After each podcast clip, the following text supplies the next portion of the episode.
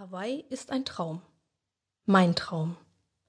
Jahrelang hoffen, bangen, zweifeln und nun, wie durch ein Wunder, alles überwunden.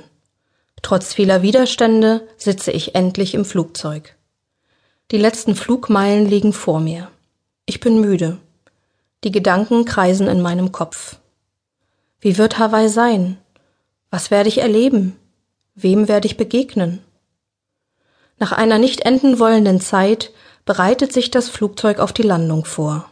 Sanft setzt es auf hawaiianischem Boden auf. Nun kann nichts mehr passieren.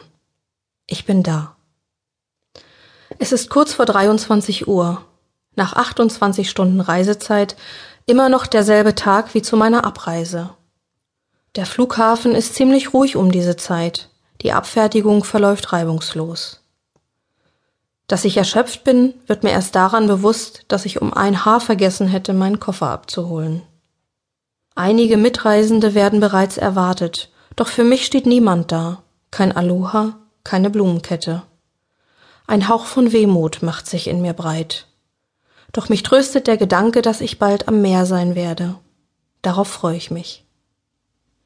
Mit einem kleinen gelben Shuttlebus fahre ich eine Stunde durch Honolulu bei Nacht. Ich kann es kaum erwarten. Fast alle Passagiere sind schon ausgestiegen. Dann hält der Bus vor dem Ohana Waikiki Surf Hotel. Es ist ein einfaches Hotel mit 17 Etagen. Nachdem der endlose Papierkram abgewickelt und die Kaution bezahlt ist, fahre ich mit meinem Koffer in den 16. Stock. Zimmer 1617 ist ein Zweibettzimmer mit kleiner Kochecke und Kühlschrank, Toilette mit Dusche und einem kleinen Waschraum. Ich lege meinen Koffer auf das Bett und möchte nur noch schlafen. Trotzdem, ich muss zum Meer gehen. Ich will endlich begreifen, fassen, dass ich angekommen bin. Schnell putze ich meine Zähne, nehme die Zimmerkarte und begebe mich auf Erkundungstour. Durch die immer noch pulsierende Stadt finde ich, vorbei an bunten Geschäften, instinktiv den richtigen Weg. Da liegt vor mir eine pinkfarbene Frangipani. Ich bücke mich, um sie aufzuheben. Wunderschön sieht sie aus und duftet unbeschreiblich süß und verlockend. Ich überlege, woher sie wohl gekommen sein könnte. Auf meiner Suche wandert mein Blick nach oben. Tatsächlich, über mir ist das Blätterdach eines riesigen Baumes. Ich stehe unter einem rosafarbenen Blütenhimmel. Staunend betrachte ich diese Schönheit und muss gleichzeitig über mich selbst schmunzeln. Natürlich gibt es diese Bäume hier. Ich bin doch auf Hawaii. Die leuchtende Plumeria trage ich mit beiden Händen wie eine Trophäe durch ein großes Hotel hindurch zum Meer.